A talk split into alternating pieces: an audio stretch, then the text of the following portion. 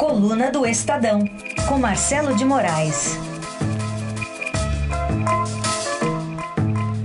O ex-ministro Gedel Vieira Lima foi preso agora pela manhã, no meio da emenda de feriado, após a apreensão de 51 milhões de reais naquele apartamento em Salvador, na Bahia. Bagatela.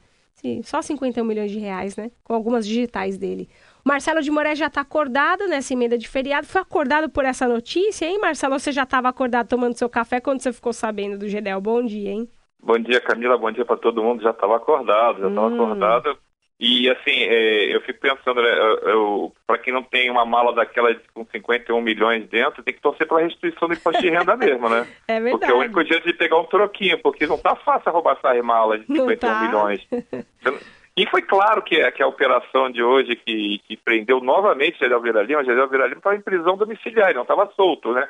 Mas é aquela prisão domiciliar, naquele apartamento tão bonito, sem tornozeleira, porque não tinha tornozeleira para ele. Então era uma prisão domiciliar meio, meio assim, meio, meio de luxo, né? Pegou aquele sistema é, pista premium, né? De, de, de, prisão domiciliar. Então ele já tinha sido preso antes por envolvimento de um monte de irregularidade de desvios de empréstimos na Caixa Econômica Federal tinha conseguido sair da prisão para transformar ela em prisão domiciliar e agora, depois daquela foto, ficou insustentável a, a situação dele, porque não é só a foto do bunker com 51 milhões, tinha digitais dele, foram encontrados digitais dele dentro de, naquelas malas e digitais de pessoas próximas a ele. Então ficou claro que aquele dinheiro, o, o apartamento não é dele, é emprestado para ele, pelo dono do apartamento, mas ficou claro que a relação de Gedal Vira Lima com aquele dinheiro está tá mais do que comprovada e tanto que ele se calou logo em seguida, nem advogado, ninguém falou sobre a apreensão do dinheiro, ficou uma coisa muito chocante, a cena daquelas que incomoda muito, embrulha o estômago de todo mundo no Brasil, né? Você não, não, parece que não, não para nunca a sucessão de escândalos. Uma foto daquela é um tapa na cara de todo mundo, né, Camila? É verdade. Agora o que muitos ouvintes estão se perguntando aqui, Marcelo, por que, que ele não estava usando tornozeleira eletrônica, como dizia ali é, é, na prisão é, domiciliar, que ele deveria usar o equipamento. Por que, que não estava usando o equipamento? É, é porque é o Brasil, né? a gente está no Brasil. Porque no Brasil as coisas são assim, né? No Brasil, quem pode, pode, quem não pode, bate palma, né? Então, ele tinha que estar usando tornozeleira, acabou sendo faltando a tornozeleira, acabou deixando para lá a tornozeleira, ninguém mexe com isso. É um negócio assim, é inexplicável. Ele tinha, primeiro que não tinha nem que estar tá solto, né? É. É, é, é essa essa, essa é, passagem do regime de prisão dele para domiciliar foi um negócio ainda que não tem nem muita explicação. Eles sempre alegam que o sujeito tem interesse conhecido, que o caso não é tão grave assim, que não tem risco de fuga nem de obstrução à justiça, mas assim, é só ver o que apareceu. Apareceu logo, ou descobriram que tinha um, um, um mar de dinheiro guardado num apartamento ligado a ele, né? Então é aquelas coisas que não tem explicação, acho que a própria, as próprias instituições foram, se sentiram cobradas por Gedel estar tá, é, solto ainda, né, na prisão domiciliar, e aquele dinheiro realmente foi muito chocante. Agora, tem, Camila, tem um desdobramento muito importante hum. que, que a gente precisa ver em relação ao caso do Gedel Vieira Lima. Gedel Vieira Lima é um sujeito que teve relações políticas durante os últimos 30 anos com todo mundo. Ele é, do, ele é do PMDB, mas é, o trânsito dele não é só no PMDB, ele foi ministro de Luiz Inácio Lula da Silva, ele foi ministro da Integração Nacional durante o governo Lula. Ele foi vice-presidente da Caixa Econômica no governo Dilma Rousseff. E ele foi ministro da Secretaria de Governo do governo Michel Temer. Então você, só aí você já vê o espectro de atuação que Gedel Vieira Lima tem. E imagina agora se ele, é, provavelmente sabendo que a situação dele passou a ser desesperadora e, diante da justiça, que é impossível que Gedel Vieira Lima não tenha uma condenação com tantas coisas pesando contra ele. A dúvida agora, Gedel vai fazer uma delação premiada, vai, vai oferecer uma delação premiada? Com tanta gente que ele conhece, Gedel Vieira Lima pode ser é, grande, mais um daqueles grandes homens-bomba que a, a nação está se acostumando a ver é, nesses últimos anos. Né? A gente já está fazendo fila de homem-bomba e as bombas não param de explodir. Aqui está pior que a faixa de Gaza, Camila. é, e eu fico pensando, né, Marcelo, se ele, caso ele faça o acordo de delação, quantos nomes podem surgir de Gedel, tendo em vista que ele passou por tantos governos assim, fora as, as articulações políticas no Congresso, né? Sem dúvida, ele, é um quem é quem da, da política, ah. ele passou esse tempo todo por, por, por muito, muitos cargos importantes. E vamos lembrar que ele saiu do governo Temer agora no meio de um escândalo. Ele foi denunciado pelo então ministro da Cultura, Marcelo Caleiro, por tentar fazer convencer ele a liberar, a pressionar o IFAM, que é aquele órgão que libera é, construções, que libera é, se, se, você pode fazer em áreas consideradas históricas, é, patrimônio da, da, da cultura. Em lugares onde tem mais cuidado, você precisa ter preservação, ele tentou pressionar o, o Marcelo Carneiro para forçar o IFAM a liberar a construção de um, um edifício maior do que deveria, onde não deveria ter aquele habito, né, não deveria ter aquele, aquele gabarito né, para ter um edifício tão grande, porque ele tinha um apartamento que ia ser num andar proibido, né, é um andar que não podia ter, né, porque era um andar acima do gabarito da região. Então ele queria que o, que o, o ministro pressionasse ele. O ministro foi lá, entregou ele, foi um enorme escândalo. Então o Gedel Vera Lima é um sujeito que parece não ter muita vergonha no, no trato da, da, das conversas. Né? Agora você imagina o que, que ele pode saber. Ele sabe tudo, né? Ele é um sujeito que circulou na República esse tempo todo e em, em altos escalões. E assim, vamos lembrar, tá ruim para todo mundo, porque hum. ele foi do governo Lula, foi do governo Dilma, foi do governo do, do, do presidente Michel Temer e também passou, teve cargos importantes, foi líder do PMDB, é, circulava, era da base aliada de Fernando Henrique Cardoso. Então, assim, não, todo mundo, todo, todo, você pode pegar o Gedel Vera Lima e ele está passando, ele é um daqueles políticos que a gente chama de é, é, meio é, homem borracha, né? Que puxa para lá, puxa para cá, ele, ele serve para qualquer governo, porque ele é aquela coisa do PMDB, né? Está sempre ali em nome da governabilidade, pronto para servir a nação, hum. seja qual governo for. Sim. Só que, é assim, agora vamos ver o que, que ele pode falar, porque dizem que Gedel Vera Lima tem um comportamento muito instável emocionalmente, que ele chora muito, ele tem, pode ter crise de depressão. Então, esse é, é, é, é, o, é o perfil de um político que pode realmente eh, querer topar fazer a delação para não ficar sujeito à cadeia, né? É, isso é interessante que você traz, esse olhar aí é, emocional do Gedel,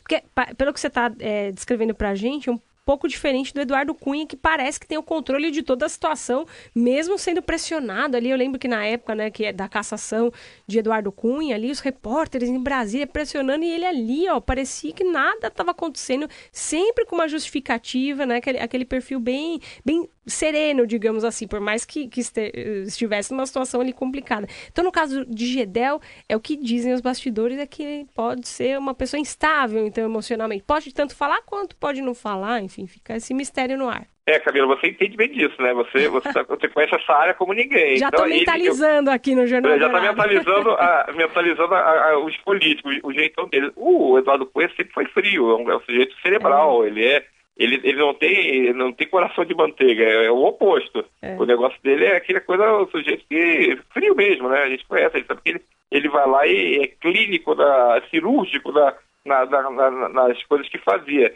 E está lá na cadeia, reclama, resmunga, mas está lá. Até agora não tem delação, mas não por falta de vontade, acho que é muito mais por falta de prova, né? Muito mais por falta de dizer o que, provar o que pode falar. E no caso do Gedel, não. O Gedel sempre foi um político. Ele é muito assim, explosivo. É, assim, é, é até um boa praça, mas muito explosivo. Ele, ele, ele tinha ataques ali de. de, de, de não, é, não, chega a ser de fúria, que é um exagero, mas assim, ataques de, de reclamar muito, é, falar alto. Então, ele é um sujeito que o, o pavio curto. Ele é, é pavio curto e também muito emotivo. Então, esse é o tipo do sujeito que pode realmente dar um trabalho. Havia uma preocupação no, quando ele foi preso e quando o Rocha Lone foi preso, que os dois pudessem dar uma fraquejada e, e topar fazer a delação. Preocupação que eu digo, não da gente, a gente quer mais que ele faça a delação. a gente quer que faça. É preocupação das pessoas próximas a ele que não vai preocupar. A gente quer mais é que os caras falem tudo e que, que falem no primeiro minuto de preferência. Agora, falando nesse negócio de delação, é. quem está enrolado mesmo agora é o Joesley Batista. É isso que, que eu ia perguntar, indica... se, se tem prisão à vista para Joesley Batista, hein, Marcelo? O que, que você acha? Tem, tem prisão à vista. Rodrigo Janot, Procurador-Geral da República, deve pedir para cancelar o benefício do que foi concedido a, a Joélia Batista por conta da delação da, da, da JBS, né? A delação se comprovou insuficiente em relação ao que tinha, né? Havia áudios novos, havia provas novas que foram é, omitidas por Joel. Janot está pagando uma conta caríssima por esse desgaste. O, o desgaste político de Janot é muito sério. Janot está irritadíssimo com o comportamento tanto de Joel quanto de Marcelo Miller, que era o, o seu braço direito na PGR, e deve pedir sim a, a suspensão, a, o cancelamento do benefício que foi concedido a Joel, e aí não tem outro jeito, Camila. Aí o caminho de Joel é cadeia. Agora, se ele for preso, e alguma, algumas dúvidas de, uns, de alguns ouvintes que mandam aqui mensagens pelo WhatsApp, caso o Joesley Batista seja preso pela polícia, tudo que ele disse, a gravação envolvendo Michel Temer no Palácio do Jaburu, alguns meses atrás, o conteúdo dessa delação de Joesa e também de outros executivos da JBS, esse conteúdo é invalidado automaticamente ou não necessariamente? Acho que vale a pena a gente explicar um pouquinho essa, essa coisa técnica da, envolvendo a delação, né, do Joesley e da JBS. Você pode esclarecer para a gente, Marcelo? Então, é uma disputa de teses, não necessariamente, quem vai decidir é a justiça. O procurador Rodrigo Janot, ele inclusive na entrevista dele que causou tanto rebuliço, né, aquela segunda-feira quando ele admitiu que havia coisas que ele não sabia na delação, é, ele diz que as provas válem. A delação pode ser cancelada o benefício, mas não seria cancelada nenhuma das provas. A interpretação da defesa dos advogados, os advogados de defesa de Michel Temer interpretam que sim, a delação está comprometida e as provas sim são invalidadas. Então é o tipo uma, da coisa que vai ser decidida num tribunal. É, o Supremo Tribunal Federal muito provavelmente vai ter que ser chamado para deliberar se a, isso no caso de confirmar realmente é, a, o cancelamento dos benefícios dados ao Joel e a outros executivos da JBS. Muito provavelmente vai ser decidido pelo Supremo se cancela ou não a, o uso das provas que foram é, produzidas por Joel Batista. São provas muito importantes. É, são gravações que incriminam muita gente. Não digo só do Michel Temer, vamos lembrar, tem aquela gravação do Aécio Neves também. Então você tem hum. um, é muito desdobramento. Os advogados de defesa querem cancelar tudo sim, a Procuradoria-Geral da República não quer cancelar nada, então, quem vai decidir a parada é o Supremo Tribunal Federal, que é o órgão que, que é chamado nessas horas, porque está na corte deles, né? Então, eles é que vão ser é, os, os, juízes dessa, dessa disputa. A polêmica não é certo que possa ser validada a prova. Eu acho que a tendência é que validem as provas, mas tendência, né? Não é uma coisa garantida. O Supremo vai ser o, o, fiel da balança aí nessa questão. É. Ô Marcelo, de toda forma aí, com essa relação a, a Joesley Batista e tudo mais, alguns ouvintes também têm mais dúvidas em relação a isso, né? O Rodrigo Janot, bom, a gente tá na. A gente não, né? Tem pessoas que estão na contagem regressiva para a saída dele lá da PGR. Ele vai sair agora Falta dia... pouquinho, né? Pouquinho, falta... Já, já, já Nove dias, nove dias, nove dias para sair. É, você acha que isso pode ficar algum resquício para Raquel Dodge ainda em relação a isso? E pelo que você já apurou, ela, ela, qual é o perfil dela em relação a isso? Porque ela não se manifesta, não se manifesta sobre esses conteúdos todos, né? Por hora, pelo menos é, perante a imprensa e a população. Mas será que ela vai dar seguimento a esse trabalho de Janot com relação às delações da, da JBS em relação a Temer também? Oh, para quem não conhece a Raquel Dodge, ela é linha dura. Ela não hum. é, ela, ela não é essa, essa fadinha que estão eh, imaginando por aí. Hum. Ela, ela foi, ela ficou conhecida a atuação dela, principal é, momento da atuação dela, talvez tenha sido a Operação Caixa de Pandora, que pegou aqui o, o ex-governador do Distrito Federal, José Roberto Arruda. Então, ela não é, não é aquela que ah, não é uma engavetadora, entendeu? A tendência dela é manter o trabalho. Agora, tem muita gente que critica o estilo do Rodrigo Janot. Então, assim, será que manter é o ideal? Então a gente tem que ter que ver se esse estilo do Janot é o que se procura para a PGR. Muita gente reclama que ele estaria fazendo política ali na, na, nas decisões dele. É uma coisa controvertida. A Raquel Dodge, ela não tem que se manifestar agora porque ela não é nada agora, ela é só procuradora. Ela ainda não foi nomeada Procuradora-Geral da República. Então, ela, é natural que ela fique quieta. Agora, a partir do momento que ela assumir, é agora esse mês que ela vai assumir o cargo, aí a coisa muda de figura. Vai sobrar muito caso para ela, não, não tem nenhuma dúvida disso. É, não dá nem tempo do Rodrigo Janot resolver todas as questões,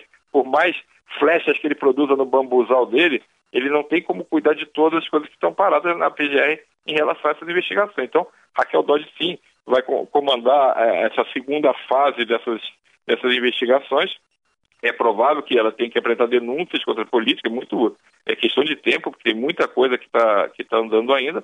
Agora, essa segunda, famosa segunda denúncia contra Michel Temer, ela vai ser apresentada sim ainda por Rodrigo Janotti de sair. E aquilo que a gente até colocou hoje na coluna do Estadão, é, ontem o clima num almoço que foi feito na casa de Rodrigo Maia, presidente da Câmara, que teve a participação de Michel Temer e de outros líderes importantes da base aliada, o clima de que a segunda denúncia já vai, vai aparecer no Congresso sim, mas chega morta. Politicamente não tem voto para sustentar ela depois desse do fiasco que foi o, o, o desfecho da delação de Joel Batista. Então, havia um clima quase de festa lá entre os aliados, entre a turma de Michel Temer, comemorando que a segunda denúncia perdeu muita força depois desse, dessa, revela, essa reviravolta do caso Joel.